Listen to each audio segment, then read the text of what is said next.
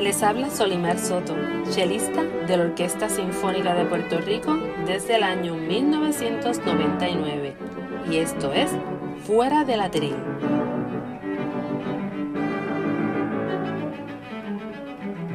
Bienvenidos a mi podcast. Aquí conocerán a los músicos de la Orquesta Sinfónica de Puerto Rico, sus solistas e invitados especiales, fuera de sus atriles. Espero les guste, que disfruten.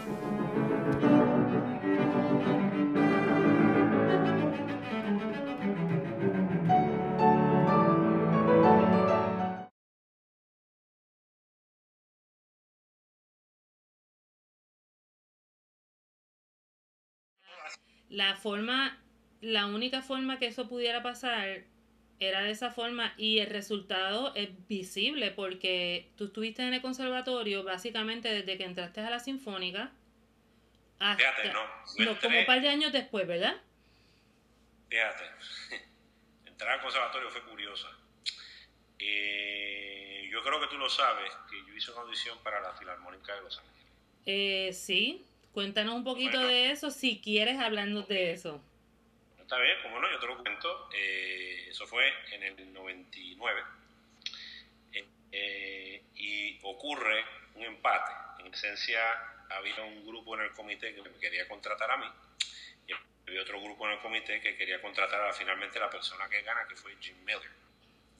Como no se podían poner de acuerdo, ellos nos dicen, ok muchachos, eh, ustedes van a regresar a sus orquestas y yo quiero que ustedes regresen a tocar con nosotros, pero en vez de tocar con el trombón que ustedes están tocando, ustedes van a regresar tocando un trombón de marca con. Y Jimmy y yo nos quedamos. Un con, ok. Nos tuvimos que ir. Yo tuve que buscar un instrumento con bueno, que son difíciles de conseguir. Este, Jaime Morales me prestó el de él, que era de Keith Brown. Y yo con ese instrumento fui a Los Ángeles eh, y competí. Ahora, ¿qué pasa? Para la audición, estaba yo tarde en la noche en el Conservatorio de Música de Puerto Rico. Y María del Carmen y Rodríguez Alvira se empiezan a dar cuenta que ha llegado este trombón gitano, una especie de rara avis, que se dedica a estudiar de noche en el conservatorio y como que los muchachos están extremadamente curiosos a ver qué es lo que está pasando ahí. Después que yo llego de esa audición, Alga viene donde mí y me dice, Luis, ¿cómo tú articularías un programa de estudios orquestales en el conservatorio? Y yo le dije, dame un papel. Le dije cómo hacerlo. Básicamente lo que le puse en ese papel fue en síntesis cómo Manhattan School of Music hacía estudios orquestales. Él me dice, Luis, dame una semanita que vamos a hablar contigo. Alvira entonces me llama y me dice, Luis, miramos tu propuesta, amarillo.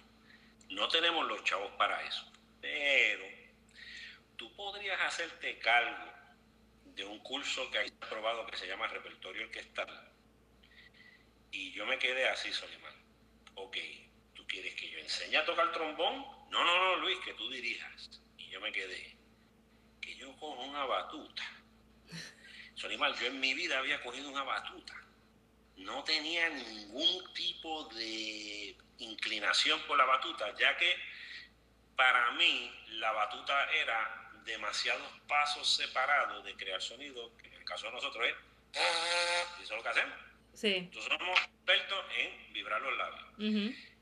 Y yo entonces lo que le digo a Elvira y a María es, miren muchachos, eh, muchachos no, o sea, maestro, eh, yo estoy en la disposición de enseñar la clase, pero usted tiene que entender algo. Yo no se la voy a explicar como un director.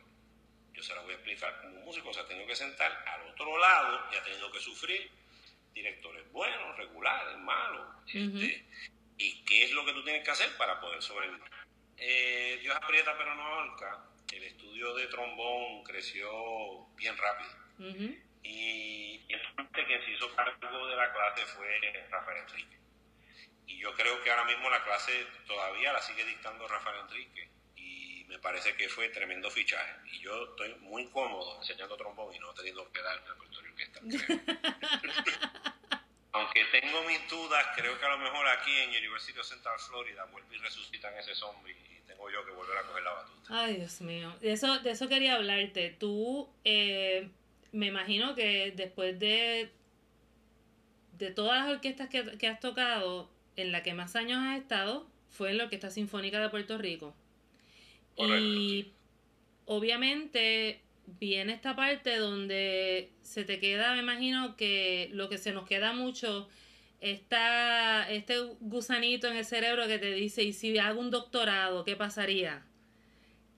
Me imagino que ahí empezó la cosa a trabajarte en la cabeza porque obviamente experimentaste muchas cosas como, maestro y como ejecutante. Fuiste solista, fuiste músico de cámara, eh, tuviste tu coro de trombones, tuviste una experiencia completa. Vamos a decir que en ese periodo de tiempo hiciste todo o más de lo que un trombonista eh, profesional puede experimentar.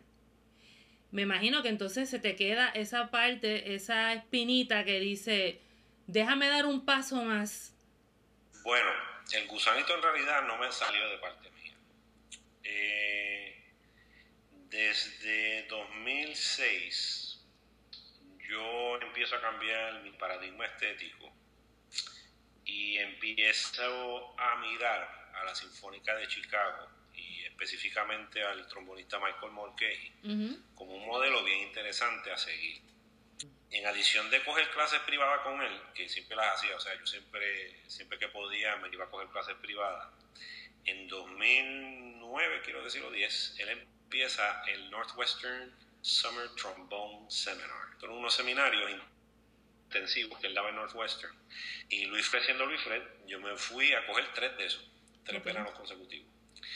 Y ya si tú has ido a coger clases privadas con una persona y tres veranos consecutivos te metes al seminario de él, en un almuerzo en 2012, él me dice, oye ven acá, ¿tú has considerado hacer un doctorado? Y yo me quedé, ¿qué? Doctorado. Wow. Y hay veces que a mí, o sea, hay veces a mí que yo lo que llamo son coincidencias de Dios, de momento te viene este tren y te, y te atropella. Sí. Y yo le digo, mira, Morqueji, más que un doctorado, yo quiero estudiar contigo, pero yo no soy un chamaco. Eh, esto me va a coger tiempo en lo que yo organizo mi vida para yo poder lograr esto. Y me dice, me interesa que venga y haga un doctorado conmigo. Pues yo le digo, pues chévere, hermano, dame, déjame ver aquí. Y pues yo tengo un agente artístico que también es jefa. y Sandra está, Sandra está Rodríguez. Y Sandra, siendo muy corporativa ella, tiró números. Y me dice, Luis, para que esta maroma salga, nosotros necesitamos prepararnos por dos años. Y pues mira, Solimar, Tan pronto llegué a Chicago, eso fue eh, estudiando doctorado, pero a la vez oportunidad va y viene en términos de tocar. O sea, de las primeras cosas que yo hice, nada más llegar a la ciudad, fue un requiem de Mozart con Chicago Music of the Baroque y Nicholas Kramer. Wow. Eh, sí, y eso fue, ¿sabes? Como el que si tú eres alumno de doctorado, es, ok, chévere, tú tienes que hacer toda la vaina bibliográfica y todo eso, pero tú tocas. Así que, pues, te voy a tocar. Y en ese sentido, empiezan toda una serie de oportunidades bien interesantes a darse. Estoy a decir esa, por ejemplo, que fue muy bonita. O sea, me tocó hacer el solo. Otra que fue este, espectacular fue tocar la séptima de Mahler con Chicago Symphony y Hightech wow, eh, qué fantástico. sí, pero entonces, bien interesante, Haiti dijo poco. El tipo muy económico con su gesto, él corrigió unas cosas puntuales y eso que está iba encendía, o sea, tocando esa pieza. Ellos se la saben, la pueden tocar al revés y al derecho. Eh, otras cosas que hice así, mira, de un día para otro me llamó, este, me llamó la Chicago y dijo, eh, Luis, tenemos una situación, trombonista que hemos contratado, pues esa semana no puede venir, puedes venir por favor el lunes y empezamos a ensayar la Sinfonía Turangalila. Y yo me quedé, ¿what? Eh, sí, lo que, no estamos hablando que Messiaen Sinfonía Turangalila está en el hit parade. No. y que tuve que coger esa pieza, empezar a mirármela, tú sabes, empezar a...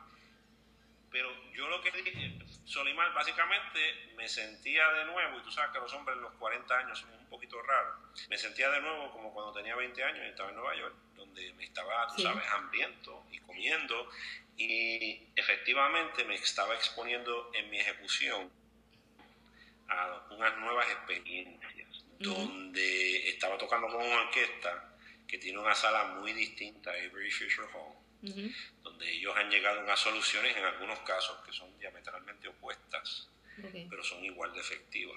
Y ahí es donde yo descubro, Solimán, o no lo descubro, ya yo lo sabía, pero vamos a decirlo así, lo tuve que poner en práctica para poder sobrevivir, la cuestión de ser un músico bien flexible, Y, con el radar, y con el radar encendido todo el tiempo. Me imagino porque, o sea, tú estás llegando a un ambiente predeterminado. O sea, tú no estás llegando a un ambiente que se está formando o están experimentando. O sea, tú eres el que te tienes que ajustar a todo lo que está pasando allí. No son ellos a ti.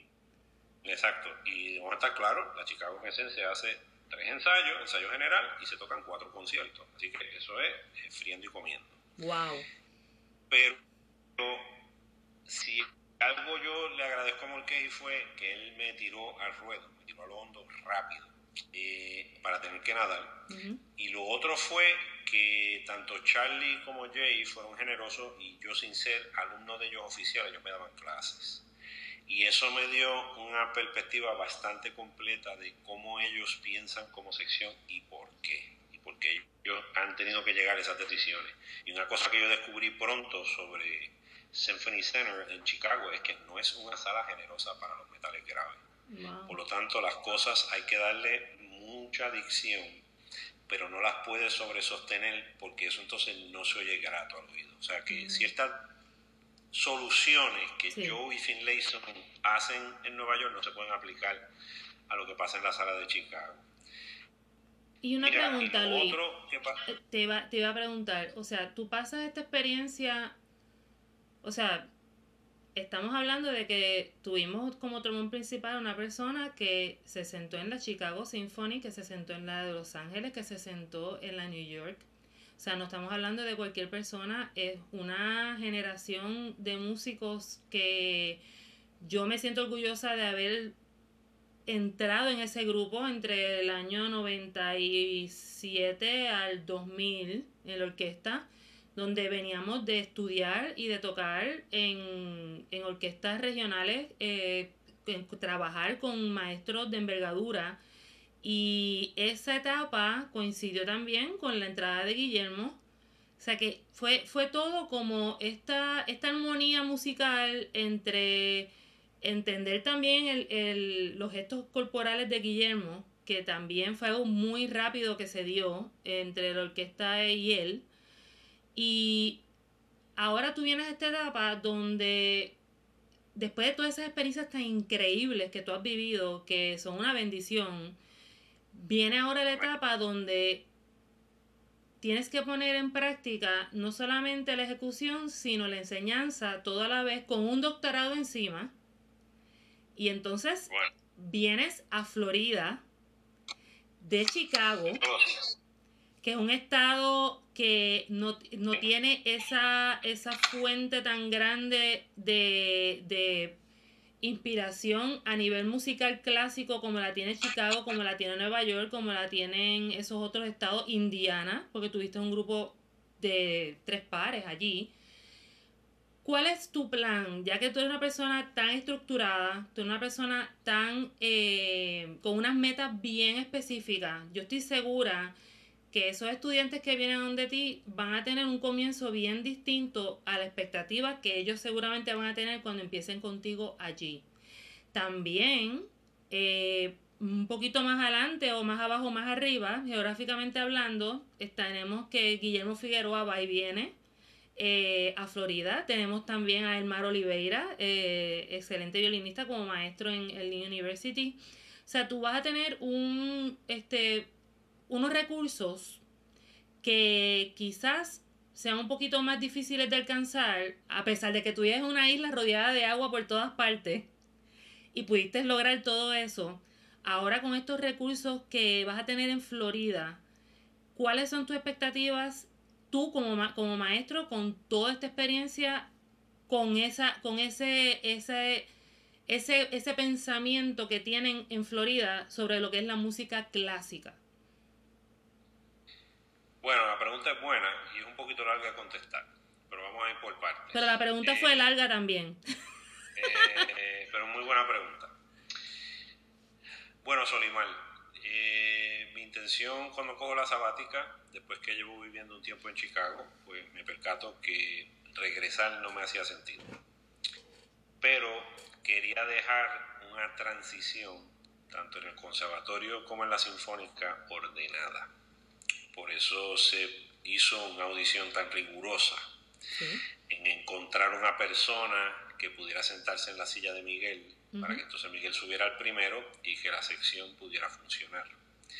Y en adición a eso, pues Miguel no podía absorber todas las horas que yo hacía en el conservatorio y por eso entonces se hizo una búsqueda y se contrata entonces a Ramón para que ayude también en el conservatorio. Ya estando las cosas caminando y en una transición, vamos a decir, ordenada, entonces pues yo me tengo que poner a pensar, ok Luis, eh, ¿qué tú quieres hacer con tu vida? Y una de las cosas que empiezo a descubrir eh, haciendo el doctorado es que siempre tenido una pasión por enseñar, Solimar, pero no era muy diestro escribiendo. Y me di con un maestro en bibliografía de apellido Huck trabajé también para un profesor de musicología eh, de apellido Davis, Drew Davis. Y Drew me dice, Luis, háblame un poquito de tu pasado y le cuento yo básicamente por encima lo que yo había hecho, él me pide que le ponga uno de los videos míos dando clase. Y Drew viene y me dice, mira Luis, tú tienes que escribir una tesis sobre esto. Wow. Y yo, digo, y yo le digo, Drew, tú estás loco. ¿Cómo yo voy a ponerme a escribir? Yo soy un músico detrás de un atril. O sea, yo no me puedo... son ciento y pico de páginas, mano. ¿Tú, te estás loco? Yo le digo, yo puedo acabar este grado ya en junio y se acabó con mi recital, un paper de 35 páginas, ya soy doctor. Y yo quiero hacer un tesis. Y él me dice, Luis, porque lo que tú implantaste en Puerto Rico se debe de poner por escrito. Cuando yo le propuse esto al comité de tesis, ellos dijeron, tienes que irte a Florida, vete a dar clases y hazte esa tesis. Y vamos a ver a dónde vamos a terminar esto. Así que... O sea que tú estás usando a, esos estudiantes de conejillo de Indias para tu tesis, en cierta forma, pero obviamente... Forma, sí, pero no va a ser, no va a ser complicado porque, o sea, tu sistema está aprobado, ya tú lo probaste, tuviste la experiencia. Es cuestión de aplicarlo y ver cómo responden ellos hacia tu, eh, vamos a decirle en el, en el inglés, tu approach que ya está predeterminado, a ver cómo ellos entonces responden, pero entiendo que siendo un estado donde está predominando el latino, donde la cultura eh, está cambiando su mentalidad, no debe ser un reto tan increíble como si te fueras a ir a Montana hacer exactamente eso mismo.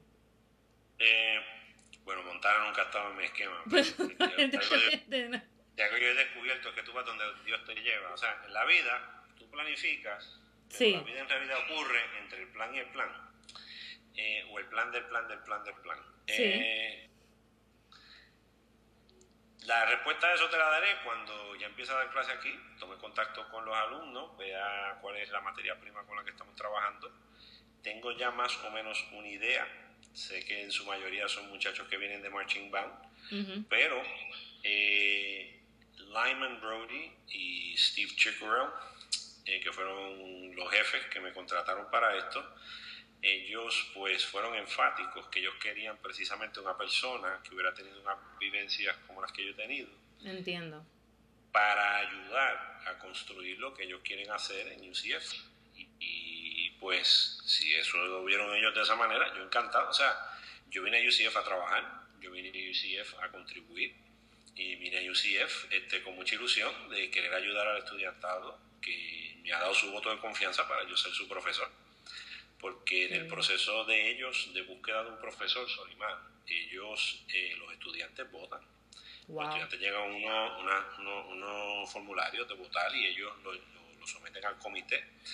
Este, o sea que ellos fueron parte de la decisión de reclutarte como profesor en, esa, en la universidad yo me tuve que sentar en un momento dado, Solimar en una mesa redonda, y los muchachos del estudio me hicieron todo tipo de preguntas. Wow. Filosofía de enseñar, cómo yo, cómo yo trabajo esto, cómo yo trabajo aquello, cómo yo trabajo lo otro. Y me pareció un proceso muy democrático, un proceso abierto, un proceso donde el comité de búsqueda podía constatar si el candidato en realidad, aquí de lo que se trata, Solimar, es que estas personas han tomado, los estudiantes me refiero, una decisión valiente. O sea, Solimar, ellos decidieron estudiar música en Florida. Pues muy bien, si tú decidiste estudiar música en Florida, en Orlando, yo voy a procurar que tú suenes igual de bien que el chamaco que entró a Juilliard con Joe. Eso es así. Porque tú te lo mereces, porque tú tomaste una decisión valiente de querer hacer la música, y eso es una profesión noble, una profesión retante, una profesión sacrificada, y yo como maestro, simplemente, pues vuelvo y te digo, lo único que yo estoy es unos años más adelante que tú en este camino.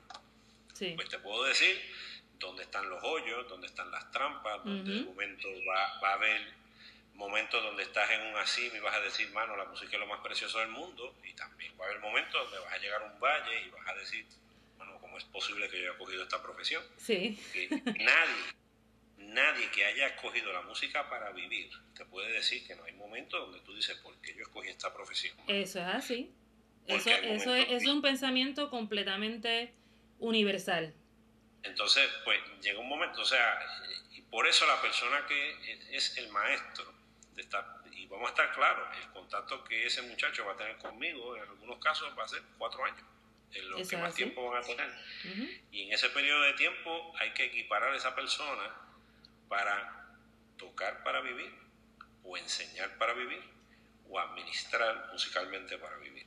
Eso es así. En solo cuatro años. Así que eso es, desde que llega la persona, eso eh, se encendió la carrera. Y tú tienes que equiparar a esa persona yo encuentro que el pensamiento tuyo es excelente, es bien importante para la juventud que entienda que aunque tú tengas un instrumento, ya sea solista, ya sea de acompañamiento, lo que sea, las vertientes que hay sobre lo que tú estás haciendo son muchísimas. Y no todo el mundo se topa con un maestro que te dice claramente, mira, tú puedes coger tal camino o tal camino o tal camino y que te, hay una esperanza en ese estudiante de que, mira, dentro de todo, me voy a matar en esto, pero siempre va a haber una alternativa para mí porque me dieron las herramientas para usarla y para hacerla. Así que yo estoy segura que va a ser un éxito total. Yo sé que de aquí, vamos a decir, cuatro años que va a ser el prototipo A que va a terminar contigo. Eh, ese, ese grupo que va a empezar contigo ahora en, en, septiembre seguramente va a salir equipado con las herramientas para enfrentarse, sea administrativamente, como tú dices, sea para tocar, sea para enseñar. Eh, y como tú bien dijiste, muchas veces eh, los que somos músicos, los que somos performers, no todos los maestros te dicen, tú sabes cómo enseñar eso que tú acabas de tocar. Eso es algo que es raro que pase. Y no todos nos topamos en la vida con alguien que nos haga pensar y reflexionar sobre qué yo estoy haciendo para hacer que esa persona sea mejor. Así que tú has tenido la suerte y la dicha de que te han abierto los ojos, te han abierto un camino, vas a estudiarlo, vas a, vas a, toparte, me imagino que con, con, tremendas paredes, pero también te vas a topar con unos momentos grandiosos cuando los veas tocando sus recitales de graduación Así que yo, este, de verdad, estoy bien contenta por ti. Sé que es una ruta distinta. Tú has sido exitoso en todo lo que has hecho. No creo que esto sea la excepción. Y la verdad es que, eh, aunque te extrañamos mucho. No, no, Solimar, o sea, me he encontrado también con paredes. Lo sé, pero has sabido superarlo. Has sabido bregarlo y has sabido sobrepasarlo porque si no, no estaría donde estás hoy. Y has tenido unas experiencias de vida que yo creo que muchas personas a la edad tuya no han tenido ni una cuarta parte. Tocando lo mismo que tú y haciendo lo mismo que tú, no han tenido una cuarta parte de toda esa experiencia musical que has tenido tú. Así que no creo que esto sea una excepción. Eh, va a ser duro, claro que sí, pero también va a tener muchas recompensas. Y estoy seguro que este, muchos también dirán, wow, tengo la opción de, eh, tuve a Luis Fred de maestro en bachillerato un tiempito, pero ahora tengo la esperanza de que me pueda dar clases de maestría y doctorado. Así que tus estudiantes de conservatorio también tienen esa, este, ese norte, si quieren volverte a ver y tenerte de nuevo como maestro. Bueno, eh, eh, la cantidad de veces que me llaman, y, aquí viene un dato interesante, Solimar, con algunos estudiantes, en el tiempo que estuvieron en bachillerato, eh, créeme que encontraron el lado oscuro Dark Side. que no es difícil de encontrar si tú sabes apretar los botones que son. Y hay algunos que están muy adeptos a eso. Y cosas curiosas pasan, esas son las personas después que me llaman, me piden consejos de vida. Eso es así. ¿Qué cosas te gusta hacer fuera de enseñar, fuera de tocar? ¿Qué te entretiene a ti? Mira, no lo juego muy bien, porque todavía no lo juego muy bien, pero me gusta jugar al ajedrez. Ah, esa eh, historia la he escuchado.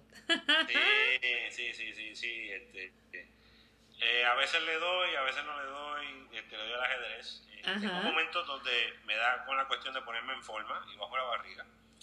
Y me ayuda eso a veces también a, a, despejar la mente. Y, aquí viene algo importante, Solimar, el trombón un instrumento inherentemente físico. Sí, claro. Entonces mantenerte en forma es, es clave. Claro. Y mira, tengo una esposa que me tiene que querer una barbaridad. Porque la verdad que esto de uno irse del país, irse de tu casa, eh, porque vamos a hacer un doctorado y estoy tocando con la Chicago. Eh, y pues mira, ella lo entendió, ella me apoyó, ella decidió que iba a convertirse en una persona clave en esto. Ha habido momentos, Solimar, donde no ha sido fácil. Claro. Lo sabes que yo estuve haciendo ahora entre septiembre y diciembre una residencia con la Atlanta Symphony. Eso es así. Y estaba corriendo la casa sola desde Chicago, ¿entiendes? Difícil. ella me dijo, Luis, yo me fui de Puerto Rico para estar contigo en Chicago y tú te vas corriendo a Atlanta, explícame. eh, pero hace la vida del músico, la, vida del músico no sé, pero ella no siendo músico, ¿entiendes? Pues ella ha tenido visión.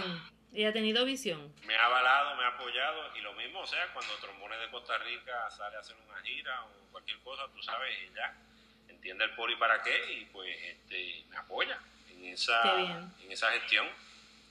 Y en ese sentido Dios me ha bendecido con una esposa que entiende específicamente que hay, veces que no estoy en la casa físicamente, la que es una barbaridad, pero no estoy físicamente en la casa. Sí, eso es y eso es, eso es, pues, ha sido una constante en estos estudios de doctorado, que uno también tiene que buscar claro. la vida por otras partes. Sí, porque no, eh, o sea, es la historia tuya, pero tú estás rodeado de... Si, eh, la historia tuya no sería la que es si no es por el apoyo de la familia, de tus papás, de tu esposa. O sea, no, es imposible. O sea, es un equipo. Vamos a decirlo así. Team Fred, eso es así. pues mira, Luis, yo te voy este, dejando en esta conversación. Ha sido fantástica. Eh, escuchar toda esta eh, visión tuya, tanto pedagógica como musical, como de vida, porque obviamente, y eso no, lo, no lo sabe mucha gente, las cosas que nosotros aprendemos como músicos son cosas que se pueden aplicar para la vida y no todo el mundo que está sin menospreciar a nadie ninguna ninguna este profesión pero muchas veces uno sentado en un cubículo o muchas veces también teniendo compañeros de trabajo a una distancia lejana, eh, no se le hace tan fácil crear este tipo de experiencias, porque si hay un trabajo que es bien íntimo, es el de ser músico. La distancia que tú tienes de tu compañero al, al, al otro es nada. Nadie comparte en un trabajo tan cerca como lo hacemos nosotros.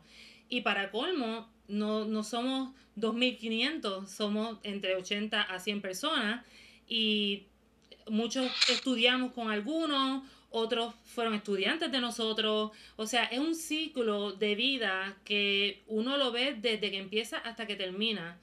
Y tú eres parte de ese ciclo, tú eres parte de una generación que entró a la orquesta, que dejó una huella, que dejó un propósito, y yo estoy segura que ese propósito se va a cumplir.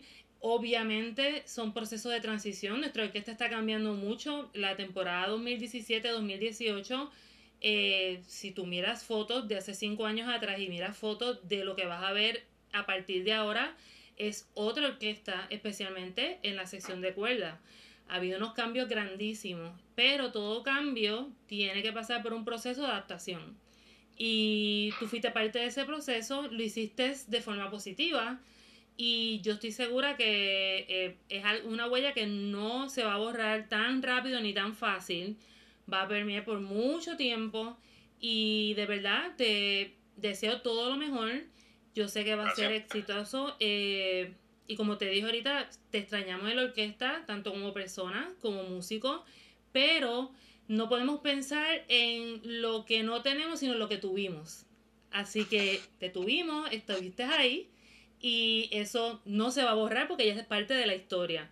Y nos tocó una época bien chévere. Estuvimos, fuimos a España, fuimos a Washington, fuimos a Santo Domingo. Eso no se, no se ha repetido. Los que estuvieron antes de nosotros no lo tuvieron de esa forma. Así que tuvimos una buena época. Tuviste una época buenísima para estar en la orquesta. Y tuviste una transición buena con directores buenos. Así que es lo que tuviste y no lo que no tiene. Así que... Mira, Sonimar, este, esto lo digo para los compañeros, pero también a mucha gente que se plantea. O sea, eh, lleva mucha honra, llevo el nombre de la Sinfónica de Puerto Rico. Y te voy a decir una anécdota que me dijo Finlayson sobre la orquesta. En un momento dado yo le pregunto, maestro, ¿cómo uno sabe que uno estuvo en una buena orquesta? Y él me mira, Finlayson tiene una forma de decir, vaya pregunta que me hace. Y me dice, bien sencillo aunque que quieras quitar el nombre, no te lo puedes quitar porque es demasiado fuerte. Sí. Cierto es. La Sinfónica de Puerto Rico, que entiendan algo, aunque yo termine en la orquesta que termine, nadie me puede despintar el nombre de la Sinfónica de Puerto Rico. Eso es así. Ese es tu otro apellido. organización, porque fui parte de una organización cuya voz musical es tan fuerte que simplemente no te lo puedes despintar. Y eso es un hecho. O sea, Guillermo Figueroa, aunque se presente en Carnegie Hall, tocando con el cuarteto, tocando con lo que sea, tiene que incluir que fue director musical de la Sinfónica de Puerto Rico. ¿Por qué? Porque es una voz así de fuerte. Eso es así. Y no importa, todos los que hemos sido miembros de la orquesta estuvimos en un momento dado en esa silla. Eventualmente, Solimar, esas sillas no nos pertenecen a nosotros, pertenecen al pueblo de Puerto Rico, en última instancia a Dios. Así que, eh, con la misma confianza que el pueblo de Puerto Rico me dio a mí esa oportunidad, pues le devuelvo la silla, porque es de ellos, después de todo. Pero quedó el hecho de que quien sea la persona ahora que vaya a sustituirme, va a estar en una sala sinfónica en condiciones, con un director musical con un criterio serio, en una sala sinfónica con una temporada mucho más estructurada. No va a tener que bregar con el, con el espacio de la sala aquella de ballet donde ensayábamos. Cuarto piso. Que la sinfónica, exacto, no, eh, eh, es muy cierto, este, tal vez la sinfónica ahora esté haciendo las giras que hicimos allá para finales de los 90. Me viene también a la mente cuando tocamos la Sinfonía Fantástica con Guillermo en Carnegie. ¡Oh, qué experiencia! Sí, un concierto que fue memorable, pero la orquesta que yo dejo es una orquesta que ha tenido dos nominaciones para un Grammy. Eso es así. Por lo tanto, aprecio y definitivamente estoy muy agradecido, Solimar, que tuve el nombre de los compañeros, pues me diga Luis, nos alegra mucho que esto haya sido parte de este proyecto pero el proyecto es más grande de lo que puede hacer Luis Fred, lo que puede hacer Luis Fred en su carrera. ¿Por qué? Porque sin Luis Fred estar ahí, esa orquesta logró otra nominación para el Grammy. por lo tanto, aunque la gente tiene un, un, cariño y un aprecio por lo que uno hace, la Sinfónica de Puerto Rico sigue y va a seguir. Y tiene que continuar, tiene que continuar ¿por qué? porque Puerto Rico es un país musical. Así. Por eso siempre, y eso está en el DNA del puertorriqueño, y esa sinfónica va a seguir. Y esos 16 años que yo estuve en la orquesta, mira, Solimar, definitivamente me marcaron, eh, eh, definieron muchas cosas, muchos de los solos de responsabilidad artística los toqué con la Sinfónica, Bolero, Tercer Madre, Renana, tu amigo, o sea, mencionalo tú, lo hice con la orquesta. Eh, y por ello estoy muy agradecido a la Sinfónica que en su programación permitieron que una voz tan peculiar como lo puede ser la silla de primer trombón, que, Sonimar, el hecho es que podemos ser la voz de Dios o el payaso. Y todo en el medio es efecto dramático. Eso es lo que hace la voz del trombón en una orquesta. Eso, esa es nuestra realidad, esa es la tradición sinfónica. Así que nosotros somos un efecto dramático que va a ser la voz de Dios a hacer el payaso. Pues, dentro de todo e, ese repertorio, pues se me, dio la oportunidad de hablar, eso solo de responsabilidad artística, y pues siempre estaré agradecido a la Sinfónica de Puerto Rico por ella. Claro que sí. Y obviamente eso no se podía dar tampoco porque es algo recíproco, o sea, se te dio la oportunidad porque se depositó la confianza en ti y en tu sección para que entonces eso pudiera elevar también el estándar de la orquesta a lo que estamos haciendo ahora. Es bien poco probable que bajemos de donde hemos llegado hacia abajo, o sea, todo es hacia arriba. Y seguramente hubo una confianza de parte de, de la guía musical de la orquesta para poder decir a, a ojos cerrados, esta pieza la podemos hacer porque tenemos los tres trombones y la tuba para hacer X cosa. Tenemos el, eh, la cuerda para hacer este repertorio. Y eso, eh, pues obviamente no nos estanca como músico, porque entonces nos hace retarnos. Así que tú eres parte de eso. Eh, si hubiera sido otra persona en otra categoría, la historia quizás pudo haber sido distinta. Quizás hubiéramos estado repitiendo 15 cosas toda la vida. Pero eh, parte del conjunto que tenemos nos hizo también que se elevara también el estándar de la orquesta. Y ha sido para evolucionar para bien. Que lo que, lo que estaba hablando con Paquitín los otros días, Paquitín es una persona que ha visto la orquesta evolucionar de rabo a cabo, tanto como estudiante, como eh, público, como músico, como asistente de principal de viola. Y son personas que pueden decir, esto ha pasado y ha pasado para bien. Y yo le tomo la palabra porque sé que ha sido así. Así que Luis, de verdad, el mejor de los éxitos. Eh, se van a poner bien contentos tus estudiantes cuando te vean. Y Mira, un anuncio para mis estudiantes. A fines de agosto estoy en el Festival Trombones de Costa Rica. Ah. Quedan plazas de participantes y me encantaría verlos allí. Fantástico. que, me contacten vía Facebook, que vengan para allá, para San José, que estamos allá a la orden para darle clases. Pura vida. Pura vida.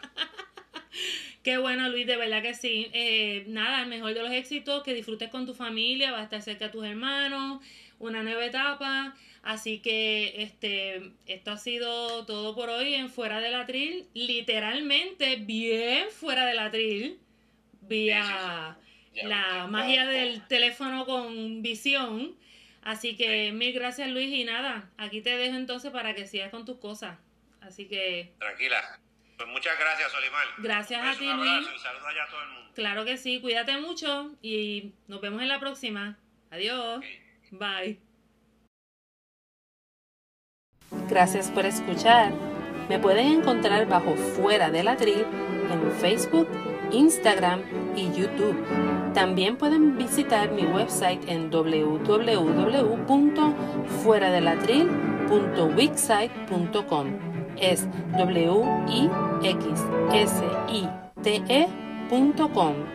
Ahí encontrarás el blog detrás de la entrevista. Música por esta servidora acompañada por el pianista David Basbrick, interpretando el primer movimiento de la sonata en re mayor de Félix Mendelssohn. Hasta la próxima.